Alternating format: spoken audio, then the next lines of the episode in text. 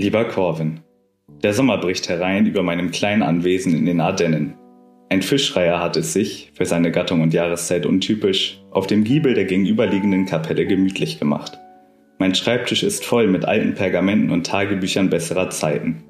In einem Anflug von Philanthropie schreibe ich dir diese Zeilen mit einem alten Füllfederhalter, den ich einst von Opa Erwin geschenkt bekam. Seine Halterung besteht aus edlem Eichenholz. Die Maserung hat die Form eines Auges, so bilde ich es mir in manchen Momenten der Stille ein. Nur der Kerzenschein aus Richtung meines lächerlich alt aussehenden Kerzenständers erhält den Raum. Im Hintergrund spielt ein wenig Smooth Jazz. Ich denke an diese besseren Zeiten. Ich denke an gemeinsame Stunden und die Stille, die uns beide für unmessbare Zeit entzweite. Sofern es die Richtung des Windes und Fortuna es zulassen, freue ich mich, ein Lebzeichen deiner zu erhören. Mit den besten Grüßen. Dein Freund Daniel. Ah, Fortuna. Ja, sehr schön. Schön, schön. Wie geht es dir, Daniel? Fortuna sei Erzähl uns mal. ein heute. Äh, mir geht's gut. Ähm, wir können ja ein bisschen, bisschen Student Talk hier raus. Und ich denke, unser, unter unseren Hörern und äh, weit entfernt Mitarbeitern werden eigen, einige Studenten sein. Ähm, ja, es geht auf das Ende des Semesters zu. Ja. Die Präsentationen ja. kommen, die Hausarbeiten kommen. Vielleicht auch die eine oder andere Klausur. Wie sieht's bei dir aus? Also ja, äh, Präsentation ist diese Woche der Shit. Also ich habe diese Woche zwei, eine habe ich schon hinter mir. Da wurde ich schon ordentlich ähm, gef gefickt. Äh, und ähm, die nächste ist morgen, morgen früh. Ja, wie schön. Wenn die Leute das hier hören vielleicht, denkt an mich. Ich bin gerade in der Präsentation. Ja, wir nehmen ja auch, wir nehmen ja auch quasi live auf. Also wenn ihr ja. es direkt morgen früh hört, dann, dann seid ihr quasi live dabei. also quasi live ist spät. Es ist Mittwoch, ist fast Donnerstag quasi. Es ist, es ist quasi Donnerstag. Eigentlich ja, eigentlich ja. Ja, die Präsentation, die erste war, also, das waren jetzt halt nicht die ersten Präsentationen. Man hat, das ist halt ein längeres Projekt gewesen und ähm, da waren immer mal Zwischenpräsentationen. Und das war auch der Knackpunkt, weil wir haben eine Boje entwickelt, die ähm, hoch und runter fahrbar ist. Also quasi haben wir ein Mini-U-Boot entwickelt, wo keine Menschen reinpassen. Mhm, mh. Und ähm, in der Bionik muss man ja irgendwie den Bezug zur Natur gehabt haben. Ähm, und sich ein Vorbild gesucht haben und unseres war die Schwimmblase der Fische. Mhm. Und da sind wir auch nicht komplett von alleine drauf gekommen, sondern unsere Professorin hat es uns sogar vorgeschlagen, in gewissem Maße. Ja, und jetzt kam sie bei der letzten Präsentation einfach auf die Idee, dass wir, was das überhaupt mit dem Fisch zu tun hat. Oh, der Klassiker. Und die Frage kam dann in den Raum, ja, wenn sie keine Bionik benutzt hätten, würde ihre Boje dann genauso aussehen? Und dann dachte ich mir so, Mann, Bruder, wenn, ai, ai, also ai, wird sie jetzt, what is life even? Also, na ja, würde sie, ganz ehrlich. Okay. Wow. Aber what is Bionik? Ja, What is Life äh, wird, denke ich, heute auch noch in irgendeiner Form Thema werden. Aber nochmal eben ganz kurz, wie, wie ist so deine Einstellung zum Thema Präsentation generell? Ähm, generell eigentlich bin ich da super cool mit. Ähm, da haben wir auch schon mal drüber geredet, dass wir ja relativ viel Praxis haben, vor Publikum zu reden. Mhm. Online-Präsentationen, ha hattest du schon viele? Äh, ja, also dieses Semester auf jeden Fall. Ich finde es fast entspannter als eine Live-Präsentation, aber irgendwie ist es halt auch weird, weil man halt so absolut ins Off redet und man sieht halt die anderen Leute nicht. Und ja. ähm, ich hatte auch echt so, so eine ganz schlimme Sache. Da hab also wirklich nur kurze Präsentation, so fünf Minuten Input geben, bla bla bla bla. Ich laber dir mal, laber da meine fünf Minuten ab, klick die Präsentationsfolien durch, bin ich nach fünf Minuten fertig, mach Zoom auf und sehe so, alle haben reingeschrieben, dass sie meine Präsentation nicht sehen. Und ich dachte oh so, nein. Bruder, ich habe ich hab hier zehn Leute mit Mikrofon why macht das nicht mal irgendwie jemand an und sagt mir das? ja, wir haben oh in den Chat nein. geschrieben. Und ich dachte so, Leute, wir sind alle hier in einem Masterstudiengang, das kann nicht euer Ernst sein. oh, scheiße. Also das, naja, aber generell, nee, Präsentation. Also ich habe auch eine bessere Einstellung zur Präsentation wieder gewonnen. Ich fand das immer so ein bisschen nervig. Aber ja. es ist irgendwie im Grunde ja schon irgendwie dann doch geringerer Workload als eine Hausarbeit oder so. Und ja, es ist vor allen Dingen, es ist, ähm, wie kann, kann man sagen, ähm, more rewarding. Also wie sagt man denn auf Deutsch, man, jetzt komm, lass mich nicht hängen. Ähm, belohnender? Ja, es ist belohnender, wenn man ähm, eine Präsentation hält als alles andere. So finde ich. Ähm, aber die Bewertung ist sehr subjektiv dann von der Präsentation, ne? Das auf jeden Fall, ja. Also ich hatte auch schon einige dabei, jetzt gerade bei diesen Online-Präsentationen, da gehen die natürlich, also die technischen Möglichkeiten hängen natürlich auch von dem ab, was man zu Hause hat. Mhm. Und ich meine, ich habe Glück, ich habe hier ein schönes Mikrofon und so und ich musste auch bei all unseren Präsentationen immer den den Opener machen, aber manche haben so geklungen, als würden sie sich gerade gleichzeitig in die Matrix hochladen oder es so. Es ist übel. Es ist wirklich es ist übel. Wirklich, wirklich übel. Also das Beste, was eigentlich cool ist, wenn du, wenn du eine Präsentation oder eine Vorlesung hast, ähm, die mit Kamera sein muss. Also manche Profs wollen das ja. Mhm. Und dann musst du einfach noch so ein bisschen nach der Präsentation im Raum bleiben, weil viele von den Leuten vergessen, ihre Kameras auszumachen und sitzen dann noch so richtig awkward vom Rechner und du kannst dir die einfach so angucken. Oh, ist das, das ist herrlich, ey. Ja. Ähm, ich finde es aber auch entspannter, weil ähm, wenn man selber so Präsentationen hält und mehrere, ich meine, wenn du in einem Raum bist, dann kannst du halt nicht machen, was du willst, sondern du musst da eiskalt sitzen und dir das anhören. Ja, richtig. Außer du gehst einfach. Und das Praktische bei diesen Online-Dingern ist, also, du machst dann einfach Frühstück. So. Richtig. Also kriegt keiner mit, lässt der Ton nebenbei laufen, lappt. So, kriegst noch alles mit und du kannst währenddessen essen oder so. Mega gut. Finde ich schon ganz gut. Ja, jetzt ist, ähm, wir entfliehen so ein bisschen unserem Thema.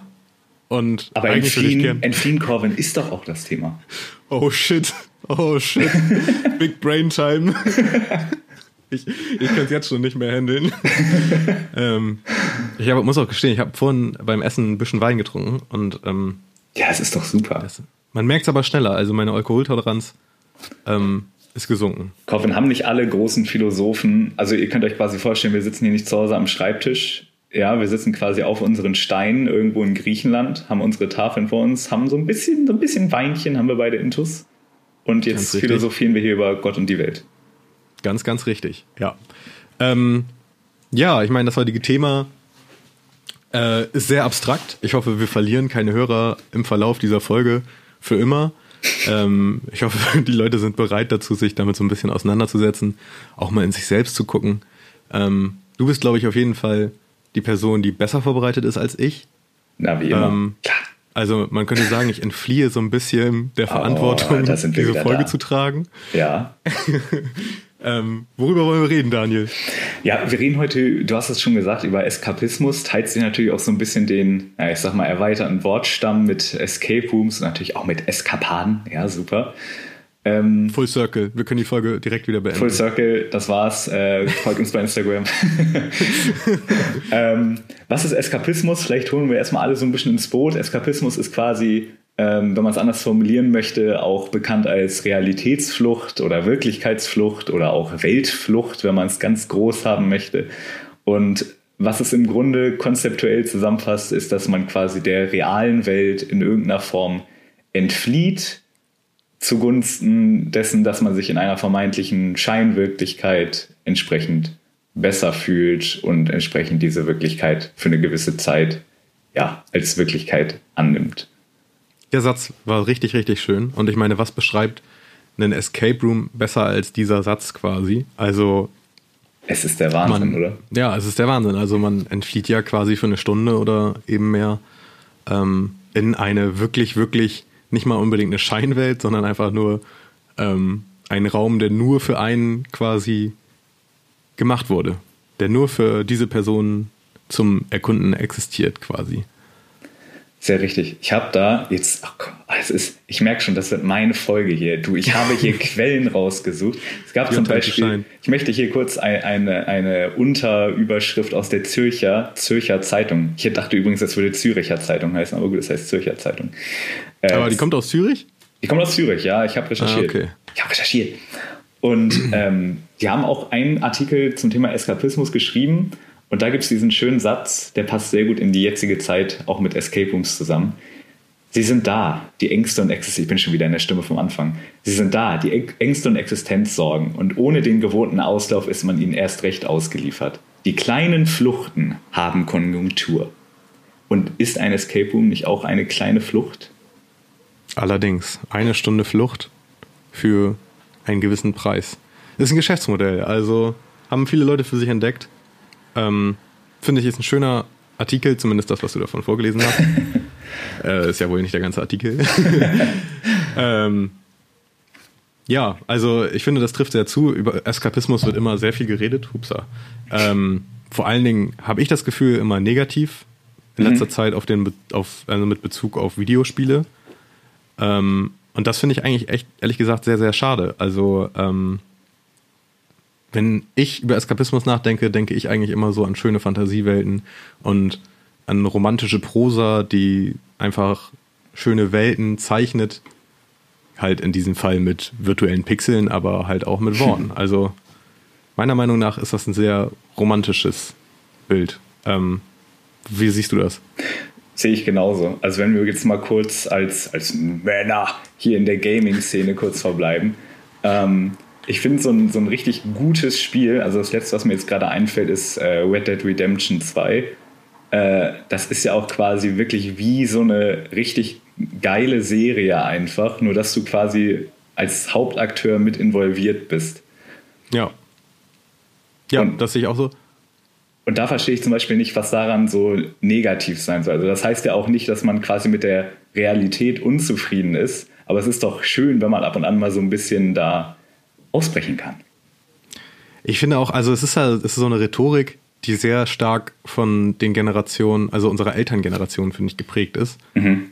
Und deren Elterngeneration, weil da immer so ein, ich weiß nicht warum, aber ähm, man ist immer so ein bisschen davon überschattet quasi, dass die Welt kalt und hart ist und dass man ja zusehen muss, dass man hier ernst und ähm, fokussiert bleibt in der Realität, so ein bisschen. Mhm. Das klingt jetzt, finde ich, sehr Nachkriegszeit und so. Und, ja, ich wollte es äh, Deutschland wieder aufbauen. und das ist ja, überträgt sich ja gar nicht direkt auf ähm, unsere Großelterngeneration, finde ich. Die sind, das sind ja auch sehr lustige und herzliche Menschen. Ja. Gefühlt habe ich manchmal, also ich habe oft den Gedanken, dass diese Generationen nicht so richtig sich mit dem Medium auseinandersetzen können, dass sie halt so herunterspielen. Weißt du? Magst du das mal ausführen? Ich glaube, ich weiß, also, worauf du hinaus willst, aber. Also ich meine, es gibt ja immer dieses, oh ja, mein Junge, der sitzt nur zu Hause vom Rechner mhm. und flüchtet sich da ähm, in seine Spielewelt. Mhm. So, und das, finde ich, liegt auch größtenteils daran, dass sich diese, die, die, die Personen, die sowas formulieren und sagen, weniger mit so Spielewelten auseinandergesetzt haben. Ähm, ich meine, ist natürlich wie gesund das ist und ob das wirklich gut ist, auch für die Gesellschaft und so, darüber kann man gerne nochmal anders Diskurs führen. ähm, bin ich auch nicht der Unterstützer von, den ganzen Tag vor dem Rechner zu sitzen und äh, zu spielen. Aber für wie viele Leute ist das, ist das die Realität? Also ich meine, ich kenne Leute, die, deren Großteil der, des Freundeskreises quasi nur noch online stattfindet. Okay, also das ist schon krass. Also ich meine, ich war auch viel im, im Gulag in, in Warzone in den letzten, in den letzten heimischen Wochen, aber oh, die äh, Memes. größtenteils aber noch, also mit Freunden, die ich halt im Real, im Real Life, um nochmal bei, beim Gaming-Vokabular zu bleiben, äh, kenne und mit denen ich dann auch entsprechend wieder jetzt was mache, wo das alles ein bisschen mehr möglich ist wieder.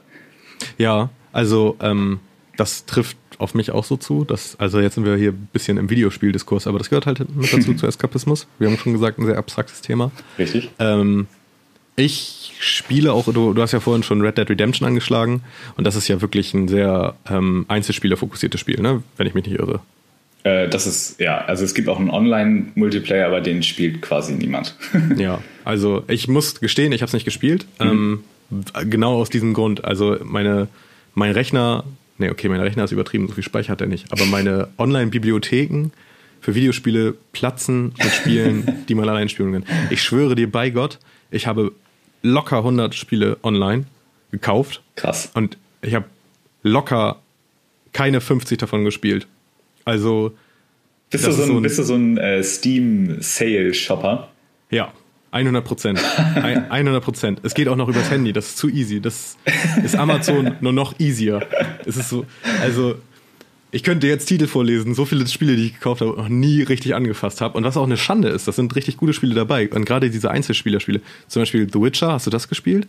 Ah, ich wollte es immer anfassen. Ich glaube, wenn ich das mal anfange, dann bin ich auch. Aber ich bin immer so ein bisschen ah, ich, ich weiß immer nicht mit so mit diesem Fantasy-Kram. Also ich habe auch ewig gebraucht, bis ich mit Game of Thrones gestartet bin. Serien ja, ja auch ein Ding, wo man quasi so rausfliehen kann. Ja, dazu kommen wir gleich noch. Dazu kann man auch nochmal zu kommen. Ähm, weiß nicht, so, so Herr der Ringe und hat mich alles nicht abgeholt, aber ich glaube, The Witcher könnte schon echt geil sein. Ich glaube, das muss ich mir einfach nochmal angucken. Ähm, es ist von dem, was ich weiß, sehr, sehr geil. Auch die Serie finde ich sehr, sehr geil. Ähm, die Sache ist halt, also davon, ich habe den zweiten und den dritten Teil und ich habe, es sollen ja geniale Spiele sein und ich habe wirklich Viertelstunde oder so gespielt. Ich, ich finde einfach, weiß ich nicht, bei, wenn ich Spiele spiele, dann spiele ich halt mit Freunden mhm. und ähm, wie du halt schon gesagt hast, größtenteils mit Freunden, die man halt auch im realen Leben, die man schon mal mit seinen zwei Augen gesehen hat, mhm. so mhm. in Natura. Aber hattest du schon mal eine Freundschaft mit jemandem oder hast du schon mit jemandem richtig öfter gespielt, den du nur online kanntest? Also jetzt außerhalb von ähm, hier Knuddels und so, die ganzen pädophilen Perversen. Shoutout an, äh, an James. James hieß der Bot da, glaube ich. Ne? Ja, genau. Ja. Ja, ja. ähm, Wie heißt noch diese andere, wo so Penguins oder so? Wie heißt das noch? Ah, oh, das habe ich leider nie gespielt. Da sehe ich nur mal irgendwelche Memes von. Ja, ja, weil das ist ja, das ist ja irgendwie voll mit Terroristen und, ja, und Pädophilen. ähm, äh, was war deine Ausgangsfrage gerade nochmal? Äh, ob du nur online bist, so, also ob du auch nee, reine ta online Tatsächlich gar nicht. Tatsächlich gar nicht. Irgendwie ist das immer so in meinem erweiterten Freundeskreis geblieben. Ist es bei dir okay. anders? Ähm, Einzelfälle, ja. Ich habe ähm, ganz, ganz früher auf Xbox war das noch, habe ich eine Online-Bekanntschaft ah. gemacht bei Battlefield. ähm, das war echt, das war eine, das war eine sehr, sehr intensive Online-Bekanntschaft in der Hinsicht einfach, dass wir nahezu jeden Tag miteinander gespielt haben. Natürlich auch mit Leuten, die wir im echten Leben gekannt haben, aber ja. unsere Verbindung war halt nicht im echten Leben existent. Ich weiß gar nicht, wie das kam. Das muss so bei einem Spiel so, ich finde dich gut. Also, du bist ein guter, bist ein guter äh, Kamerad hier. Und Freddy hieß er. Also Freddy. hier, ähm, liebe Grüße an Freddy. Wenn du das hier hörst, ich bin's, Corvin. ähm, schade, dass man, dass das so von 100 auf 0 gegangen ist. Also es war so irgendwann, weiß ich nicht, keine Zeit mehr gehabt für Videospiele, erste Beziehung oder sowas. Und Corvin, Corvin, der spielt immer noch und der hofft immer noch, dass du immer wiederkommst. Ja, meine Xbox nicht. ist jeden Abend an. jeden Abend ist sie die Xbox an, der Fernseher ist an und ich hänge nur auf der Freundesliste und gucke, ob du online kommst. Nee, ehrlich gesagt, entweder er hat seinen Namen geändert oder ich mich gelöscht. Ich finde den Account, glaube ich, nicht mehr. Ähm, also in meiner Freundesliste. Mhm. Äh, aber das ist so ein, ist ein sehr ähm, für mich ein sehr surreales Verhältnis, weil du mit einer Person geredet hast und so, ja. die du quasi gar nicht, also ich habe kein Bild dazu. Hab, man hat nur so das Bild, das man sich selber gemacht hat im Kopf. Ist ja auch voll interessant eigentlich, weil, also ich denke mal nicht, dass man dann sowieso groß, also man redet dann ja auch nicht drüber, ja, wie war dein Tag so und vielleicht weiß man grob, Irgendwann was der andere beruflich macht. Ja? Okay. Ja, ja. Ja, interessant. Also irgendwann geht das echt so ein bisschen in die Richtung, oh, wie läuft in Schule und so. Und dann habe ich noch ähm, Online-Bekanntschaften, die halt auch über meinen erweiterten Freundeskreis dann gekommen sind, aber die man dann, weil die auch aus Bremen kamen halt oder kommen, ähm, im echten Leben nach dem Online-Leben quasi kennengelernt hat. Also dann wurde man auf einmal auf Geburtstagen eingeladen ah, und so. Okay. Also das war auch, ist auch ein sehr positives Erlebnis, finde ich. Also auf so rum geht auch schön. Hat also alles so seine Vorteile quasi, wenn man so möchte. Ja, aber Freddy, ich vermisse dich. Freddy, wenn du das hörst, dann, dann melde dich. Ja. Kommt dann auch mal mit in die Folge. Sehr surreales Erlebnis. Sehr surreal. Äh, Corvin, Thema Tod. Ähm, ja. Ähm, oh. das, das Leben ist endlich, das wissen wir alle. Glaubst, glaubst du, dass so Formen von Eskapismus wie Escape Room spielen, wir haben gerade über Gaming, über Serien gehört, Glaubst du, das ist eine sehr, sehr dunkle, dunkle Ansicht, aber glaubst du, das sind alles quasi nur so Vermeidungsstrategien, um nicht über den eigenen Tod nachzudenken? Also, ähm, ich hole ein bisschen aus und zwar ist ja die Grundangst ist ja eigentlich wirklich nur die Angst vor dem Unbekannten, also dass man nicht weiß, was passiert. Und das ist ja auch, das lässt ja auch die Angst vor dem Tod quasi so ein bisschen erklären. Mhm. Ähm, ich muss sagen, dass ich mich mit dem Thema Tod schon sehr viel auseinandergesetzt habe. Mhm. Auch einfach, ähm, so ein bisschen, ich, ich bin konfirmiert worden. Bist du konfirmiert? Äh, ich bin äh, tatsächlich, was heißt katholisch erzogen worden. Also ja, das weiß ich. Mega das streng, ich. aber also ich habe hab eine Kommunion bekommen, wollte dann nicht mehr gefilmt werden, ist das dann bei uns äh, quasi so parallel, na, wobei mhm. Kommunion ist eher das Parallel zur Konfirmation. Und aber ist ja früher, dann, ne? Ja, genau, ist quasi früher ja. und äh, bin danach aber quasi ausgetreten, weil ich also auch persönlich von der Kirche, also von der katholischen sowieso und generell mit Religion so ein bisschen ja, ich sehe es auf jeden Abstand. Fall kritisch, sagen wir es mal so. ja, ich habe da auch sehr Abstand zu gewonnen. Aber da wurde man auf jeden Fall auch mit den, dem Thema Tod religiös Richtig. gesehen ähm, konfrontiert. Ähm, dann halt im Krankenhaus auch. Und ich finde, hast, hast du es schon mal gehabt, dass du nachts so im Bett liegst und auf einmal denkst du zu weit nach? Ja. Ja. So, und dann kriegst du so ein bisschen so eine innere Panik. Also jetzt nicht so richtig, aber so, so ein komisches Bauchgefühl. Ja, ganz richtig. Ja, Oh, da versteht mich einer. Aber, Freddy? pass auf, jetzt habe ich, wo, wo wir jetzt schon gerade da sind.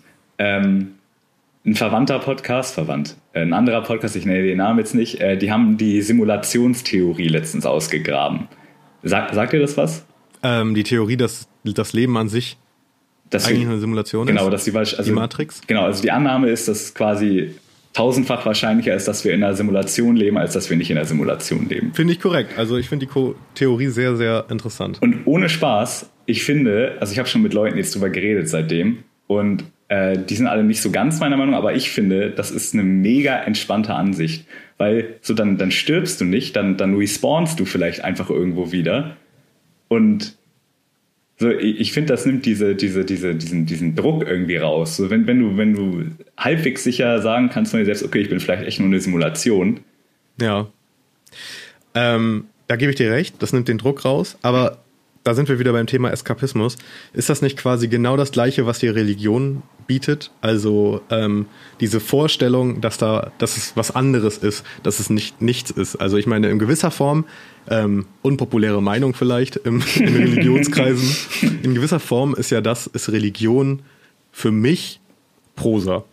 Also Erzählungen, Geschichten, schön ausgeschmückt manchmal auch sehr negativ ausgeschmückt, mhm. größtenteils negativ ausgeschmückt, ähm, aber irgendwie Geschichten, die man sich erzählt, damit es einem besser geht. Also ja, das, was mir da gerade passiert ist, das ist nicht, ähm, das ist nicht einfach so passiert. Das ist nicht, weil ich weil ich jetzt quasi Pech gehabt habe, weil der Zufall es so wollte, sondern ich entfliehe mich in die Welt, dass das dass eine höhere Macht gibt und das alles einen Grund hat, warum das gerade passiert ist. Ja. Finde ich, ist ja auch Eskapismus. Ja, also ich finde es ich find's auch total, was heißt schön, also ich finde es gut, wenn Leute so glauben können. Ich glaube, das ja. kann, kann aber auch so inneren Frieden geben, wenn man so will. Aber das Ding ist halt, dass so gerade die Oberhäupter der Kirche, jetzt heute vielleicht nicht so, aber früher glaube ich, schon ja. so andere Absichten hatten, als irgendwie den Leuten so naja. Du, ich glaube ehrlich gesagt, jetzt, wir driften ein bisschen ab aber ist okay. Ich glaube ehrlich gesagt, dass das bei der Entstehung von Religion nicht der Fall war, mhm. aber sich dann so über den Entwicklungsverlauf, als die Leute gemerkt haben, yo, Alter, das catcht richtig. Ach, damit kann man ja also, Kohleschefin richtig. Ja, das genau. Das waren, das waren wie, wie Videospiel, äh, Videospielentwickler heutzutage mit ihren Microtransactions, hier noch eine Lootbox und da noch, was da dann auf einmal, ja, äh, hier die Lootbox, die schaltet frei, dass deine Sünden von letzter Woche frei äh, ja, wieder vergeben werden. Ja, und wenn du Scheiße so. gebaut hast, kaufst einfach noch eine Lootbox. So. ähm, aber ich meine einfach in der Hinsicht, ich will jetzt gar nicht die Theorie, dass wir alle, also dass alles nur eine Simulation ist, weil ich finde das auch relativ plausibel mhm. ähm, und irgendwie einen lustigen Gedanken. Will ich gar nicht ähm, komplett mit Religion vergleichen, aber einfach nur in diesem, in diesem Eskapismus-Gedanken, den du gerade gesagt hast, dass das so ein bisschen, bisschen beruhigend ist. Weil ich habe das Gefühl, dass viele Leute, gerade in höherem Alter, sich immer mehr der Religion zuwenden, mhm. weil sie halt dem Tod immer näher kommen. Weißt du? Ja, ist auch verständlich. Also mein Ding ist halt so, ich bin halt auch so von Religion weg, weil irgendwann habe ich einfach, oder also geht vermutlich vielen so, dass man irgendwann anfängt, logischerweise einmal halt selbst viel kritischer und mehr nachzudenken. Und bei mir war es auch so, dass man da irgendwann so ein bisschen wissenschaftlicher und rationaler an vieles rangeht. Und aus rational-wissenschaftlicher Sicht ist Religion und eine obere göttliche Gewalt halt einfach nicht belegbar. Nee, und, aber ja. wenn, jetzt, wenn jetzt mir jemand sagt, okay, so es ist aus den und den Gründen statistisch wahrscheinlich, dass du in einer Simulation lebst, dann kann ich da schon eher was mit anfangen. Das stimmt. Ähm, aber da wäre dann halt auch, ja, gut, wissenschaftlich ist das ist halt auch äh, schwierig. Also es ist natürlich ähm, jetzt nicht absolut irgendwie, es ist letztendlich auch nur Statistik und wir wissen alle, dass man Statistiken immer so ein bisschen, naja, mit Vorsicht genießen muss.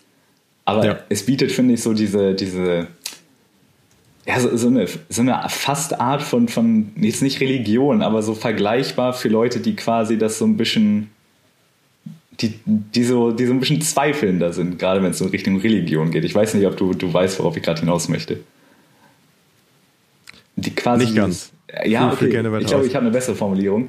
Ähm, wenn jetzt irgendwie die, die, die eskapistische Handlung für Leute äh, ähm, die, die religiös sind, ist, dass sie eben an Gott glauben und ein Leben im Himmel und sowas, um sich quasi mit dem Thema Tod nicht so auseinandersetzen zu müssen, ist das für Leute, die weniger religiös, sondern eher wissenschaftlich, wissenschaftlich sind, sowas wie die Simulationstheorie.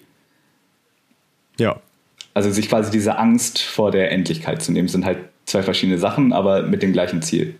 Ja, ja, das stimmt. Nächste Frage entsprechend. Glaubst du, dumme Menschen sind glücklicher? ja, 100 Prozent. Also, ähm, ich finde, gerade aktuell, also äh, nebenbei kann man mal erwähnen, kann ich mal erwähnen, ich glaube, ich habe das nie gesagt, ähm, nach dem Escape Room-Geschäft habe ich gedacht, äh, arbeite ich als äh, studentische Aushilfe mal in einem Kiosk, mhm. also quasi im Einzelhandel und das ist auch ähm, komplexer, als ich es mir vorgestellt habe, weil das ist auch eine Postpartnerfiliale, also das heißt, ich stehe hinter einem Postschalter, also eigentlich bin ich Postbeamter noch. Wo ist mein Paket?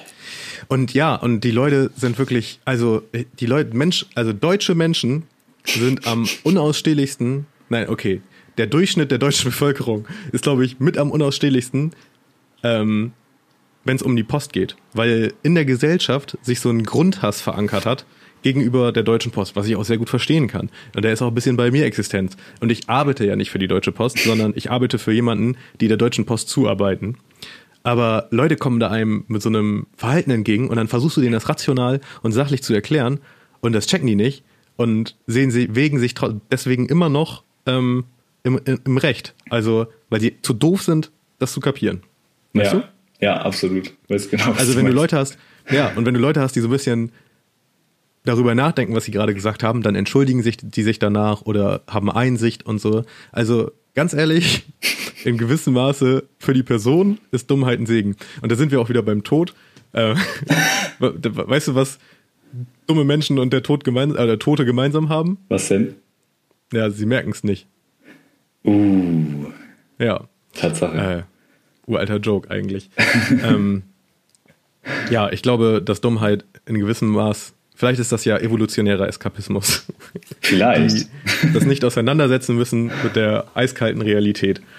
Ähm, Ignorance is bliss, heißt es ja auch so schön. Ne? Also Dann, Dummheit ist, ja. Äh, oder Ignoranz ist halt, also man merkt einfach, dass ignorante Menschen auf jeden Fall ähm, sich immer selbstsicherer sind, finde ich. Oder wie siehst du das?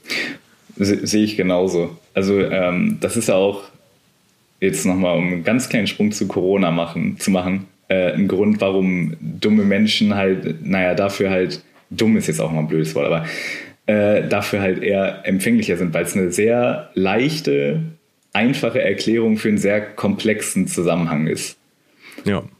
Darum glaubt man das. Und darum denkt man vermutlich auch über viele Sachen nicht so nach. Und ich versuche mir das immer schön zu reden, so ja, okay, als vermeintlich ist es natürlich auch sehr sehr arrogant, sich dann quasi selbst als intelligent immer zu bezeichnen, aber ähm, ich versuche mir das immer so schön zu reden, so ja, okay, dafür habe ich irgendwie, was weiß ich, schöne Diskussionen, man hat hier und da mal einen Erkenntnisgewinn, man hat so interessante Gespräche wie jetzt. Ähm, aber ich glaube auch, also ich stimme dir zu, ich glaube, dass, dass, dass einfachere Menschen, sagen wir es mal so, im Durchschnitt schon glücklicher sind. Ja, also wir machen uns, glaube ich, jetzt auch wieder ein bisschen unbeliebt. Sicherlich. Aber äh, das ist die typische Mode. Das ist, wenn man uns beide alleine eine Folge machen lässt. Tja, Sven, ja, ne? Wärst du mal lieber dabei gewesen. Ja, wärst du mal dabei gewesen. Hättest mal ein bisschen aufgepasst auf die Jungs hier. Äh, ähm, wir wollen ja auch nicht sagen, dass es dumme Menschen per se gibt und dass man dumm geboren wird oder Richtig. dass man, dass es schlechte Menschen gibt. Ich glaube, ich glaube wirklich, dass es keine, keine per se schlechte Menschen gibt. Also, äh, war hier, keine Ahnung, der, der schlimmste Typ ist immer noch zu seinen Peers oder seinen Leuten oder irgendwen hat er immer den, zu dem er nett ist, wenn es auch nur sein Hund ist. Richtig. Ähm, aber es gibt natürlich schon in gewissem Maße einen Intelligenzunterschied, der sich einfach über die Jahre angehäuft hat. Ich glaube wirklich, wirklich fest, dass das auch zum Teil einfach mit den Umfl Einflüssen zusammenhängt zu Beginn des Lebens, so ein bisschen. Ja. Um einen herum. Absolut. Ähm, und es ist halt schwierig für uns zu sagen, weil wir auf jeden Fall, ich würde niemals behaupten, dass ich irgendwie außergewöhnlich schlau bin oder so. Aber man ist auf jeden Fall, man hat schon Leute gesehen, die ein bisschen dämlicher sind als man selber und auch ignoranter. Richtig. Vielleicht und, ist ignorant in dem Zusammenhang das bessere Wort. Ja, ignorant ist vielleicht wirklich das bessere Wort. Und ich finde es da dann schwierig zu sagen, ob die ein besseres Leben haben, weil wie du gerade schon gesagt hast, es ist natürlich auch schön, wenn man sich mit gewissen Sachen auseinandersetzen kann. Mhm. Und das Problem ist, ich wäre jetzt nicht gerne dämlich. Also ich wäre nicht nee. gerne weniger intelligent, als ich es jetzt bin. Nee. Aber das liegt ja auch daran, dass ich es dann aus meiner Perspektive jetzt gerade wissen würde. Also wenn ich, Ja, richtig. wenn ich, wenn ich nicht so klug wäre, das klingt doof, wenn ich nicht die entsprechenden kognitiven Fähigkeiten hätte, die ich jetzt habe, sondern weniger, dann würde es mir nicht auffallen. Sehr schön formuliert. Vielleicht können wir die Frage auch ein bisschen entschärfen. Vielleicht ist die Frage auch eher, äh, glaubst du, dass vermeintlich intelligentere Menschen oder weniger ignorante Menschen eher zu Eskapismus neigen? Ähm, weniger Ignorante. Äh, Oder wie- Ja, ja, weniger ignorante. Habe ich was anderes gesagt? Nee, nee, das muss ich ku- kurz einmal Okay, klarstellen. Ähm, ja, ich sage hiermit fest zu, dass ich glaube, dass Leute, die sich größerer Ausmaße bewusst sind, eher zu Eskapismus neigen. Aber sie suchen bewusst, glaube ich, Formen des Eskapismus, ähm, der ihre, also den ihre kognitiven Fähigkeiten zulassen. Weißt du, was ich meine? Mhm. Ja, ich weiß, also meinst. Escape Rooms. Ich meine, wenn du ja Escape Rooms genau. Ähm, es ist ja so, dass du als gerade als Akademiker hast du, glaube ich, einen verhältnismäßig geringeren Anteil an Leuten, die sich leicht religiös beeinflussen lassen und sowas. Ähm, und das liegt vor allen Dingen, glaube ich, daran, dass es schwieriger fällt, wenn du dich viel mit Sachen auseinandersetzt und halt auch kategorisch auseinandersetzt, ähm, dich auf Religion einzulassen. Und deswegen sucht man sich halt Formen, also viele, äh, zum Beispiel Ärzte sind, sehr viele Ärzte sind ähm, substanzabhängig. Also, und das sind ja Leute, die es besser wissen müssten. Aber es ist ja auch schon, also Drogen nehmen und sich betrinken, also am Wochenende sich die Hucke dicht saufen, ist ja auch eine Form von Eskapismus. Ja, also ich habe es tatsächlich jetzt noch weiter hinten aufgeschrieben, aber vielleicht können wir nochmal drauf zurückkommen, aber sowas wie ähm, Drogenabhängigkeit etc. sind ja auch letztendlich Formen von Realitätsflucht. Ja. Also komplett, ich meine, äh, Heroin ist, glaube ich, mit die verbreitetste Droge. Es fängt auch gibt. schon mit Alkohol an. Machen wir uns Ja. nichts vor. Also wir verhalten uns anders und haben ja auch ein ganz anderes Bild, wenn man komplett betrunken ist. Ja, allerdings. Also, wobei man halt sagen muss, find, das finde ich, also erfahrungsgemäß, ähm, also bei Alkohol habe ich Erfahrung, bei Heroin zum Glück noch nicht. Ähm, ich, das, was man hört, das, was ich gelesen habe, ist Heroin halt zum Beispiel eine Droge, wo du ja nicht so einen richtigen, eine Realitätsveränderung hast, sondern eher eine, auch keine große Bewusstseinsveränderung, sondern eher so eine Gefühlsweltveränderung, also so eine Stimmungsveränderung, dass es dir einfach nur, es geht einem einfach besser. So, und das ist, glaube und das ist das, was viele Leute abhängig macht. So, es geht einem besser und ohne Droge geht's mir nicht mehr so gut. Und Alkohol ist da schon sehr stark, was die Bewusstseinsveränderung angeht, finde ich. Also Das stimmt. jetzt natürlich nicht so krass wie LSD wahrscheinlich, aber ähm, Ist dann, ich, ich, ich assoziiere Heroin irgendwie immer so mit, mit Bahnhofsviertel. Aber so, so wie das klingt, müsste es ja eigentlich auch eher so eine Droge sein, so, die, so ein Go-To-Ding halt für die, die, die, die gedankliche Schicht derer ist, die, die sich mehr, die quasi kognitiv weiter sind. Weißt du, wo ich hin will? Ja, also ähm, es ist ja, also das trifft in gewissem Maße zu, dann aber halt nicht auf Heroin, sondern da sind wir dann eher da. Wir haben ein schönes Thema aufgeschlagen und ich merke schon, dass wir wahrscheinlich eine zweiteilige Folge hier draus machen Ich müssen. glaube auch.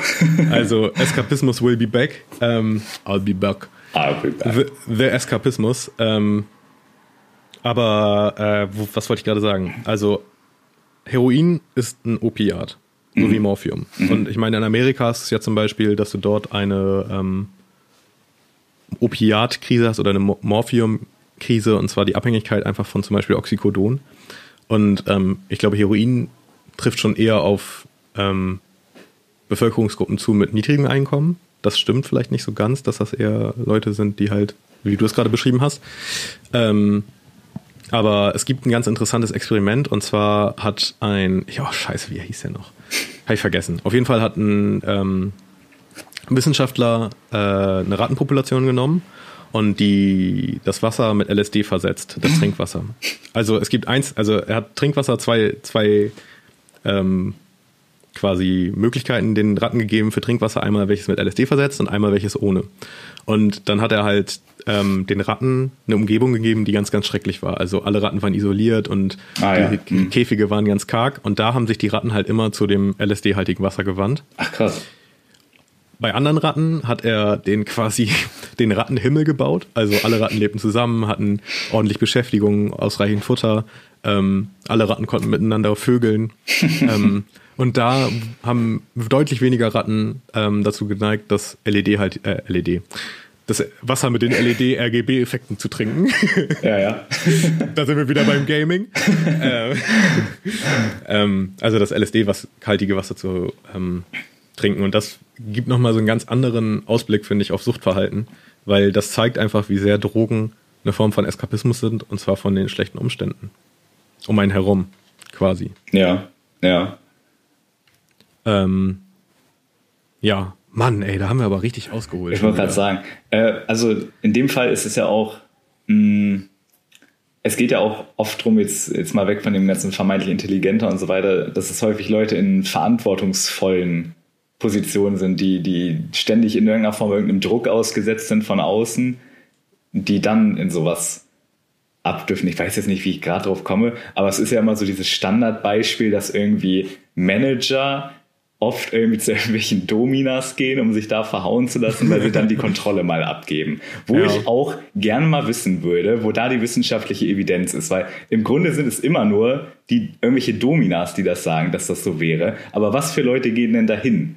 Also sind das wirklich Manager oder sind es einfach nur Leute, die sagen, ja, ich, äh, hier kennst du den Konzern da, Straße gegenüber und jetzt, jetzt. Ja, hier äh, Wirecard, da bin ich der Chef von. Grüße gehen raus an Wirecard. ich will die Baby, ich habe 1,9 Millionen auf dem Konto, äh, Milliarden auf dem Konto. Jetzt wissen wir auch, wo das Geld hin ist. Ähm, Jetzt wissen wir es, klar. Ja, ja, gebe ich dir auf jeden Fall recht. Ich weiß nicht, ob das, also ob das wirklich so ein bisschen fundiertes, äh, ein fundierter Fakt ist oder ob das einfach so ein Meinungsbild ist in der. Ich meine, es heißt ja auch immer, dass Hitler da die absolut kranksten sexuellen ähm, Abneigung hatte und sowas. Also Abneigung, Neigung hatte. äh, und ich meine, wie viel mehr Macht kann man haben, als ein ganzes Volk unter sich da befehlen zu können und quasi das komplett Gehirn gewaschen zu haben? Das stimmt. Finde ich sehr interessant. Der soll ja auch ähm, sehr drogenabhängig gewesen sein, wenn ich mich recht ja, entsinne. Aber auch Schmerzmittel wohl, ne? Ja. Auch so.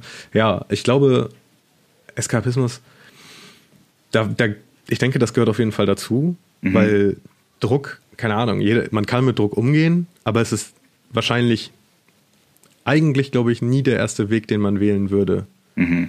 Also, ähm, da wären wir wieder bei Hedonismus, dass man ja eigentlich immer eher das wählt, oder das, das ist ja die Theorie, Hedonismus, dass man den Weg des größten Vergnügens wählt, quasi. Also.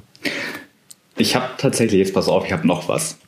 Äh, es gibt, also es gibt einen Psychologen aus Norwegen, natürlich wo er auch sonst heißt, Frode Stenseng, liebe Grüße, ich hoffe, ich spreche ihn richtig aus. Oh ja, habe ich auch gelesen, ja. Äh, der hat quasi gesagt, dass Eskapismus zwei Formen annehmen kann. Einmal, dass man sich quasi in irgendeiner Form selbst runtermacht, sei es jetzt über Drogen oder halt die Domina, whatever, äh, also masochistisches Verhalten in dem Fall.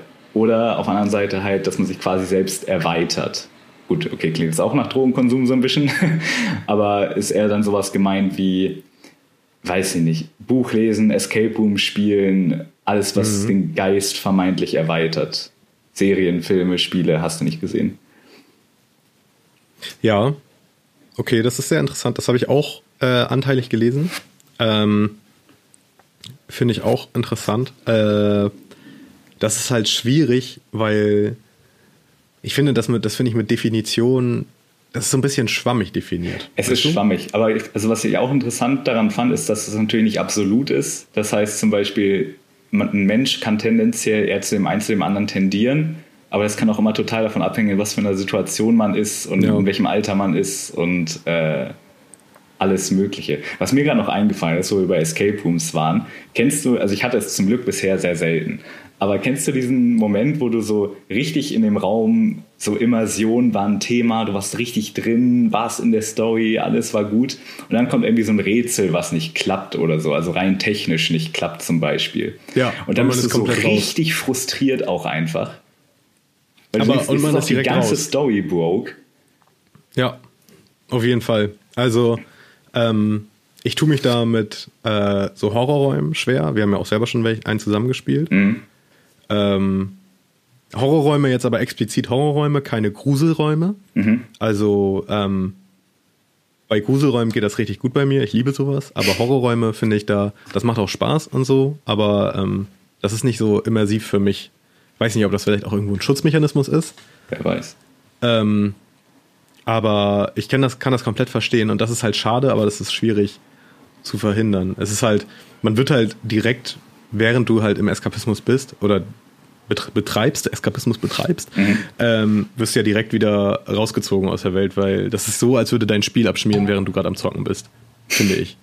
Oder nicht? Ja, schon. Also ich, ich habe sowieso so eine schwierige Beziehung zu, zu so Horrorkram. Also ich habe gar kein Problem mit irgendwelchen geistesgestörten Thrillern oder so, gar nicht, kann ich mir alles angucken.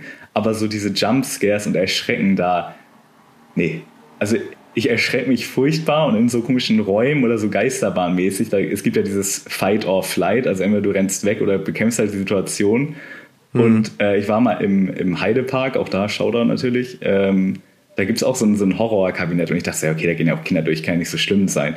Und ich habe da wirklich so viele Schrecken meines Lebens bekommen, dass ich irgendwann war so, wenn mich jetzt mal einer erschreckt, ich trete dem ins Gesicht, wirklich. Echt? Also ich war, ich war so richtig auf Krawall gebürstet und dann war es zum Glück gerade zu Ende. Also das, das ging gar nicht klar. Ja, okay. Also das habe ich zum Beispiel genau andersrum. Ich komme damit, ich komme überhaupt nicht da rein. Wenn ich in eine Geisterbahn gehe, ich war jetzt letztes Jahr auf dem Freimarkt äh, auch in der Geisterbahn, wir hatten so kostenlose Chips geschenkt gekriegt. Mhm. Ähm, und ich habe es überhaupt nicht geschafft. Also keinen einzigen, das, das, das Geilste war auch, ähm, äh, wir haben die Chips halt geschenkt gekriegt, ich sage nicht woher, auf jeden Fall über Connections und das waren VIP-Chips. Das heißt, wir haben die Chips abgegeben, die Person an der, am Eintritt hat, hat eben Bescheid gesagt, ja, hier, VIP-Chips. Und weißt du, was das VIP-Ding war? Einer, einer von den Typen ist hochgegangen, hat sich in eine Ecke gestellt und gewartet, dass wir vorbeikommen, um uns zu, um uns zu erschrecken. Alles andere war nur Roboter. Und, und dieses VIP-Ding war wirklich einfach, dass er da hinter der Ecke gechillt hat. Das war das, äh, das sehr immersive VIP-Erlebnis. Wow. Wow. Ähm, auf jeden Fall, ähm, ich komme da überhaupt nicht rein. Also Krass. da hört es dann für mich auf. Ich mag, da können wir jetzt auch mal wieder direkt auf Escape Rooms eingehen. Mhm. Ähm, bei Hidden in Hamburg gibt es halt Gruselräume und das ist wirklich eher Grusel als Horror. Da war ich richtig gut drinne, das war richtig schaurig. Natürlich ist man nicht so, dass man auf einmal, also nicht so, dass man auf einmal Angst kriegt und so und dort zusammenbricht, weil man denkt, man ist komplett in der Story drin und man hat noch die relevante Distanz, aber ähm, man, man fühlt es wirklich mit. Ähm, wir haben ja auch zusammen schon den Horrorraum, den wir gespielt haben. Da bin ich zum Beispiel nie in diese Horrorstimmung reingekommen. Also, Echt jetzt? Ich oh, lache nee, dann also, eher. Also, ja, also ich versuche das dann auch mit Lachen so, damit, damit ich mich nicht so, wenn ich nicht so angespannt bin. So. Ich, ja, okay. aber äh, ich habe da ständig Angst, dass da irgendjemand um, um eine Ecke steht. So einfach so dieses, nee, ich kann das nicht ab, ey. Und dann habe ich auch echt Sorge, dass ich irgendwann mal irgendwie so aus dem Affekt jemanden schlage oder so. ähm, ja, okay, interessant. interessant, interessant dass, also, dass, man, dass man da so unterschiedlich sein kann. Ja, so komplett verschiedene Ansichten in der Richtung quasi. Ähm, wenn, wo wir wieder bei Eskapismus und Immersion sind und auch wieder beim Tod, da muss ich gerade drüber nachdenken. Ähm, ich habe das ganz oft, diese Momente, die ich gerade eben beschrieben habe, im Bett, wo was wir zusammen halt formuliert haben. Wir sind ja ähm, öfter mal zusammen im Bett. Ja, zusammen im Bett, ja. Mhm. Also mir hilft dann auch immer, mich an das nebenan zu kuscheln. Hm? Ja. Hm? Weißt, du, weißt, kennst du schon, kennst ja, du schon. klar. Ähm, ähm, ich habe das Ganze auf dem Kino. Also das krasseste war, glaube ich, Interstellar. Ich habe den Film nicht alleine geguckt, mhm. sondern mit drei weiteren Personen. Das war so ein Pärchenabend. Und ähm, äh, der Film war zu Ende und ich saß da kurz so mit dem Gedanken, ich scheiß Ameise, Mann. also überleg mal, wie, wie fett dieses verfickte Universum ist und wie wenig man selber eigentlich wert ist. Also ja. jetzt wird es hier richtig nihilistisch. Ja. Aber ähm, im Grunde genommen ist es ja so. Und ich glaube, im Kino habe ich das öfter, weil man quasi, man hat kein, kein Rettungsnetz, das einen auffängt. Also man taucht in eine komplett tiefe Welt ein und das ist jetzt nicht, wenn ich Avengers gucke oder so oder ja. Marvel-Film ja. oder sowas, ne? Das ja. meine ich nicht. Sondern wenn man wirklich mal ein bisschen tiefgründigeren Film guckt, der einen so richtig reinholt. Ähm, wo man sich, wo man wirklich zu so einem teilnahmslosen Zuschauer wird. Also, mhm. weißt du, was ich meine? Ich weiß absolut, was du meinst. Also, ich suche, ich überlege gerade nach Beispielen, aber ich finde Kino ist ein mega gutes Beispiel. So, man legt ja auch mal wirklich, also ich, du bist ja jetzt nicht so der Handymensch wie ich, aber ich habe das wirklich ständig dabei und mich nervt das auch wirklich, mein eigener Handykonsum. Mhm. Und Escape Rooms natürlich auch ein gutes Beispiel, aber in Kinos muss das ja auch dann wirklich für die Zeit einmal komplett ablegen. Sollte man auf jeden Fall. Ich habe in letzter Zeit gemerkt, dass das schlimmer geworden ist mit den Leuten im Kino. Aber ja. Okay. Ja, also ich meine, ich war lange nicht mehr im Kino, wie wir alle. aber äh, irgendwie, es, es, es, kommt einem öfter vor, dass Leute vor einem sitzen und währenddessen schreiben oder so. Das mhm. war, früher haben sich die Leute besser angehalten. Aber ja. Äh, wo wir, jetzt ist mir gerade noch ein spontaner Gedanke gekommen dazu. Ähm, wenn, wenn du im Kino sitzt und einen Film guckst, jetzt vielleicht nicht so ein, wo man so dann irgendwie anders mit sich selbst und seinen Gedanken beschäftigt ist, aber einfach so irgendein random Film oder meinetwegen bist du auch irgendwo anders, keine Ahnung, du, du gehst einkaufen oder sonst was, erwischst du dich manchmal dann dabei, dass du quasi nicht einkaufst oder im Kino sitzt, sondern dass du quasi in dem Moment Corvin spielst, wie er im Kino sitzt? Ja. Auf jeden Fall. So ein Moment, wo man danach ähm, die Distanz zu hat und denkt, Alter, so, was ist da gerade eigentlich passiert? Also. Ja, ja. Ähm, war das, war das ich sozusagen? Meinst du das? Ja, ja, ist richtig gut. Also vielleicht besseres Beispiel so, äh, ich habe mich in einer, in einer Uni, gerade am Anfang, wo man noch nicht so richtig wusste, okay, wie funktioniert das hier alles, äh, in den Seminaren und so zum Beispiel immer so, ja, okay, wie verhältst du dich jetzt so, ohne groß dich zu beteiligen, so wie, wie verhältst du dich jetzt so, ähm, dass du quasi so wirkst, als würdest du interessiert sein. Ja. Wo man sich auch denkt, man könnte auch einfach gleich interessiert sein, aber so, ich man hat ja eh nichts anderes zu tun. Ja, ne? genau. Also in dem genau. Augenblick. Es ist, es ist vollkommen dumm eigentlich. ja. Aber interessant. Aber ich finde, Kino, da trifft es mich, glaube ich, am meisten, neben dem Nachts im Bett liegen und so, mhm. was aber auch schon äh, länger nicht mehr war. Ich glaube, wenn man das eine gewisse Zeit lang hatte, ist es auch und sich damit auseinandergesetzt hat, wird man da, glaube ich, ein bisschen gefestigter. Weil kannst du eh nichts tun. Also nee, das ist halt, eh muss man machen. wirklich machen. Man kann eh nichts machen. ähm, aber beim Kino ist es halt, weil man taucht da so ein und wird halt wirklich, also teilweise tun die Filme was mit einem. Also ich finde Interstellar war echt ein, einer der Filme, die mich sehr, sehr bewegt haben, auch innerlich. Mhm. Sich mal so mit der Endlichkeit von allem auseinander nochmal zu setzen. Hat man vorher zwar auch schon gemacht. Ähm, aber das ist, ist halt wieder ein Film, der sehr hervorruft. Äh, also liebe Grüße an Christopher Nolan. ähm, aber da hast du halt, dann ist der Film zu Ende. So, und das war's. Und dann sollst du aufstehen und gehen. So, und du hast keinen, also man redet danach vielleicht mit den anderen, die den geguckt haben, darüber, aber es ist so, Alter, what the fuck? Ich finde das immer besser, wenn Filme so kein Happy End oder so ein abgeschlossenes Ende haben, sondern wenn man quasi so abrupt auf einmal da rausgeworfen wird. Ja. Weil man dann immer ja, so, so, fuck, ey. So. Ich mag das auch, auf jeden Fall. Finde ich also, viel besser. Ich bin auch, ich, ich mag es auch, wenn Filme kein Happy End haben, auf jeden Fall. Aber ist natürlich wieder dieses Eskapismus-Ding. Also mhm. ich, die Frage finde ich, wenn wir bei Eskapismus sind, inwieweit ähm, erlangt man Selbstreflexion dadurch? Also ich glaube, dass das so ein Aspekt ist, der sehr, sehr vergessen ist oder vernachlässigt wird, dass es ja im gewissen Maße halt auch zur Selbstreflexion aufruft. Weißt du? Total. Was ich meine? Ähm, also ich, ich, ich weiß nicht, wie es bei dir ist, aber äh, gerade in Serien, da funktioniert es nochmal besser, weil da das Character Development, also so wie sich ja. ein Charakter entwickelt und wie facettenreich der mhm. ist, äh, gerade in Serien suche ich immer so nach Charakteren, die mir ähnlich sind oder in die ich mich am besten reinversetzen kann. Und dann, dann fühle ich da aber mit, ey, da kannst du aber von ausgehen, ey. Also dann ist da aber richtig, also wenn, wenn da der dann irgendwie drauf geht oder so, ich weiß noch bei bei Game of Thrones, äh, ich nenne jetzt nicht die Charaktere, mit denen ich jetzt äh, identifizieren konnte, das geht mir dann doch ein bisschen zu persönlich rein, aber da war ich wirklich, ich war wirklich sauer, wenn da irgendwie jemand gestorben ist. So, und da, da habe ich mich auch gar nicht wiedererkannt, weil ich vorher nie so war. Und ich dachte so, was ist denn los, ey? Das ist doch einfach nur irgendwie so, ein, so, so eine ausgedachte Figur. Ja. Aber man ist da ja dann auch irgendwie drin und, und überlegt ja, okay, und wie wirklich. Man hat was investiert. Ja, genau, so. man hat was investiert. Ja. Also, das kann ich sehr gut verstehen. Ich habe das ganz, ganz oft am Ende von der Serie, wenn es vorbei ist, das kennt jeder das Gefühl. Wenn die Serie vorbei ist und du hast das Gefühl, ein guter Freund ist gestorben.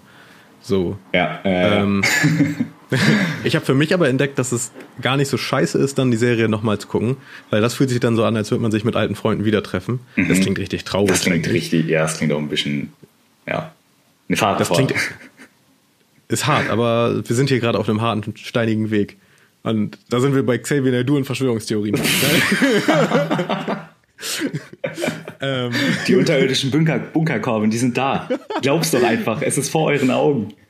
Ähm, nee, aber äh, das kann ich sehr gut nachvollziehen. Aber ich bin mittlerweile so ein bisschen, ähm, was das angeht, kühler geworden, dass das bei mir sehr schnell wieder abebbt. Mhm. Also ich kann das nachvollziehen, was du beschrieben hast, aber mhm. das geht sehr schnell bei mir wieder vorbei.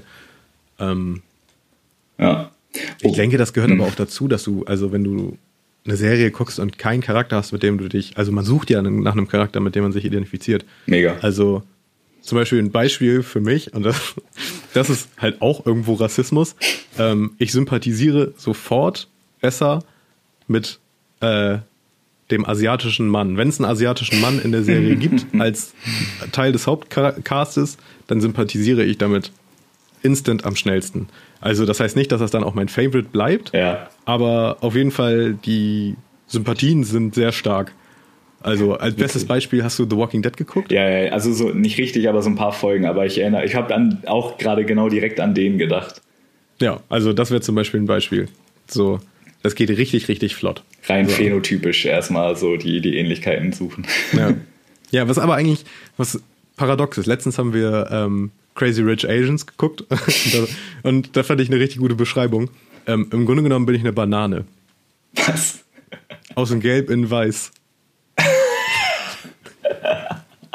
Weil man tut zwar immer so, man tut zwar immer so, äh, ich, ich habe ja auch eher den asiatischen Phänotyp, also ich sehe ja sehr, ähm, naja, nicht sehr asiatisch aus, man hat mich auch schon für, für einen Türken gehalten oder einen Italiener oder einen Spanier oder einen Mexikaner. Ähm, aber ich habe auf jeden Fall weniger den deutschen Phänotypen, mhm. ähm, bis auf die Körpergröße vielleicht und die Nase.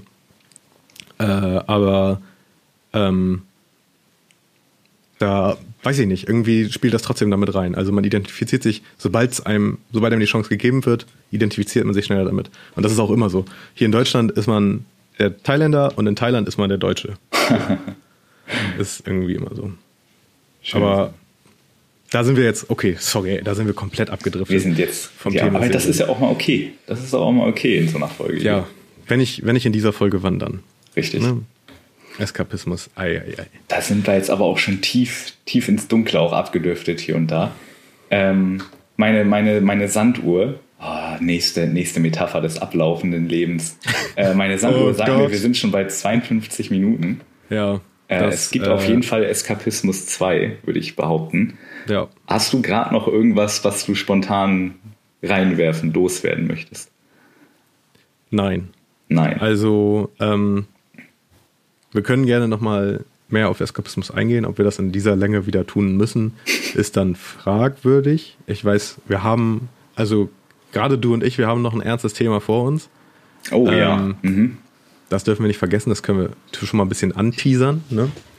Ähm, ein Thema, das die Branche sehr bewegt hat. Äh, aber wir können da gerne nochmal drauf zurückkommen. Also Eskapismus ist, glaube ich, ein Thema, das nie an Relevanz verlieren wird. Also es wird wahrscheinlich ähm, eher zunehmen, würde ich jetzt mal annehmen. Ja, ja, ja. also wirklich. Ähm, ich meine, was, wenn man, was wir jetzt nochmal schön zum Abschluss machen können für die nächste Folge, wenn du über Eskapismus nachdenkst, innerhalb von maximal zwei Sätzen, was würdest du sagen, ist Eskapismus für dich? Muss ich es schön formulieren, so dass wir einen schönen Abschluss Nein. haben, oder kann es auch, kann's auch ehrlich kannst sein? Kannst es so formulieren, wie du willst. Ähm, ich bleibe bei dem General Vibe, den wir hatten. Ähm, Ablenkung vor der Endlichkeit. Ablenkung vor der Endlichkeit. Das ist aber in gewissem Maße, finde ich, trotzdem schön. Tragisch schön. Tragisch schön. Um, um das runterzubrechen, als ich mal, um noch mal ganz kurz zu dem im Bett liegen und traurig sein zurückzukommen, ich hatte mal, ich glaube mit acht oder so, war, war ich richtig traurig, weil ich so diese, weil ich so diese Einsicht hatte, okay, ich gehe irgendwann RIP. Und ja, dann hatte äh, ich auch, das war, so, und dann äh, bin ich, muss einmal kurz, gut, alles gut.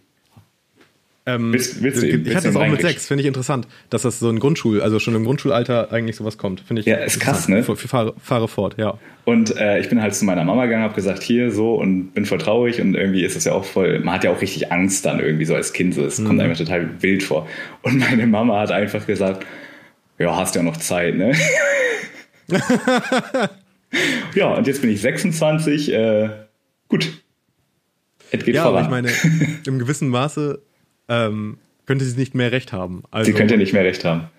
Ich glaube, dass dieser Punkt, den wir beschrieben haben, den hat jeder mal gehabt oder sollte hoffentlich jeder gehabt haben. Ähm, und sie hat ja recht. Also man setzt sich mehr mit damit auseinander. Du hast noch Zeit, dich damit auseinanderzusetzen. Total. So. Wie würdest du es Solange nicht- zusammenfassen, jetzt wo du dich auseinandergesetzt hast damit? Ähm, also Eskapismus, finde ich, ist einfach ähm, für mich die Beschäftigung an sich oder die Auseinandersetzung mit einer ähm, seiner nicht gänzlich, aber anderen Welt. Weißt du? Mhm. Also mit, dem, mit dem, was jetzt vielleicht nicht das abbildet, was man selber erlebt. Weil das kennt man ja schon. Das, das finde ich ist jetzt nicht negativ und nicht positiv, sondern sehr neutral formuliert Ja. weil ich finde, dass beides zutreffen könnte, negativ und positiv.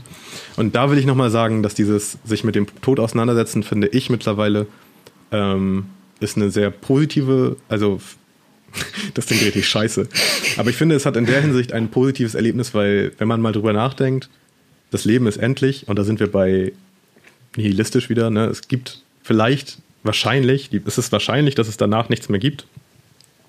Und das ist umso Grund mehr, um einfach ein bisschen sich auf die guten Dinge zu fokussieren und sich nicht immer runterziehen zu lassen.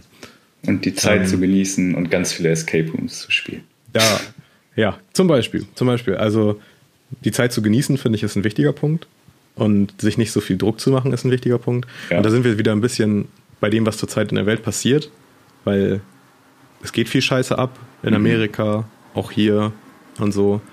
Und ich habe viel erlebt, dass viele Menschen sehr, sehr traurig sind deswegen, obwohl es sie nicht direkt betrifft, aber einfach nur dieses Leid der Menschen so mitzukriegen. Ist es bei dir auch so gewesen? Ich, ich, ich neige da immer so ein bisschen zu so einer gewissen, Zynischen. ja, zynisch, ignorant. Ich, ich weiß nicht, wie ich, wie ich es am besten beschreiben soll. Also ich bin ja immer so, ja, okay, ist halt so. Also Ja. ich, ich möchte mich da mehr für interessieren und mehr reinfühlen, aber mir fehlt da, ich weiß nicht, ob mir da die Empathie so ein bisschen fehlt, aber irgendwie, also ich bin jetzt nicht traurig, nur weil es in der Welt gerade scheiße aussieht. Ja, und das ist halt auch der, also das heißt nicht, dass das das Richtige ist und dass man das so machen müsste, aber so geht es mir auch. Ich glaube, dass wir aber auch in so einer relativ zynischen Internetbubble unterwegs sind, du und ich. Mit Sicherheit. Ähm, aber ich meine, wenn es danach ginge, dann wäre man ja den ganzen Tag schlecht drauf und traurig, weil äh, Scheiße auf der Welt ist es schon immer. Also Richtig. mindestens seitdem der eine Mensch entschieden hat, über den anderen Mensch zu verfügen, ist es Scheiße auf der Welt. So. Ja. Ähm, und das ist damit das abschließende Wort, finde ich. Ähm, versucht euch darauf zu konzentrieren. Nein, okay, das ist nicht das abschließende Wort. Wir können das nicht als wichtig, man- endliches Wort nehmen. Wir brauchen auch noch einen Folgentitel, Nee. Corbin. Was ist denn der Folgentitel?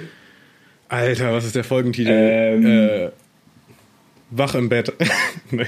Nachts wach im Bett. Äh, Dominas. Nee. äh, Nachts wach im Bett mit Dominos. wir, wir finden auf jeden Fall noch was.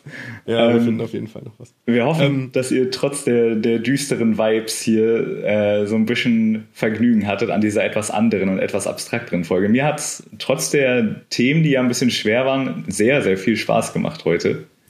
Mir auch. Also, ähm, es war mir wirklich eine Freude, mit dir darüber zu reden. Und ich glaube, wir sollten auch nochmal sagen, dass wir auch trotz unserer zynischen Bubble finden, dass es richtig ist, wenn Leute ähm, quasi den Stab in die Hand nehmen und versuchen, was zu ändern. Also, das soll man sich niemals nehmen lassen. Auf gar keinen Fall.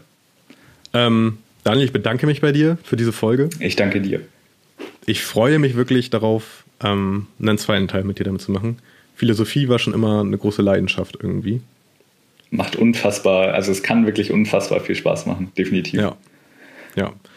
Gut, ähm, wie immer, schreibt uns, was ihr so dazu denkt. Schreibt uns gerne, ähm, ob wir es übertrieben haben, ob, das die schlimmste Laberfolge in einem Podcast jemals war, die ihr hören musstet. Ähm, lasst uns wissen, was ihr gedacht habt. Lasst uns gerne wissen, was eure inneren Gefühlswelten waren, ähm, als ihr diese Folge gehört habt, als ihr im Kino saßt, als Interstellar zu Ende war. Das interessiert mich sehr, sehr. Ähm, ja, weiß nicht. Daniel, du noch eine Nachricht? Ähm, bleibt, bleibt trotzdem positiv, um beim nächsten Ja. dreiwörtigen Satz zu bleiben. Ja. Es ist alles auch so. gut. Es ist alles gut. Es wird alles gut. Alles wird besser. Alles wird sagen. besser. Das ist schön. Das ist der Folgentitel, gesehen. Corvin. Alles wird besser. Alles wird besser. Ja, es kann immer Und dann wird man hier werden. richtig Also, runtergerissen mit, ah, super. Alles wird besser. Alles wird besser. Äh, scheiße, Mann. äh, kriegen wir so Mails von Leuten, die geheult haben oder so. Sehr gut. Äh, Ja, gut. Triggerwarnung brauchen wir, glaube ich, noch nicht, aber äh, alles wird besser. Ja, super. Finde ich gut. Alles wird besser. Gute Nacht euch oder schönen Start in den Tag. Gute Nacht. Eskapismus. Gute Nacht, Daniel. Gute Nacht, Corvin. Tschö. Tschüss.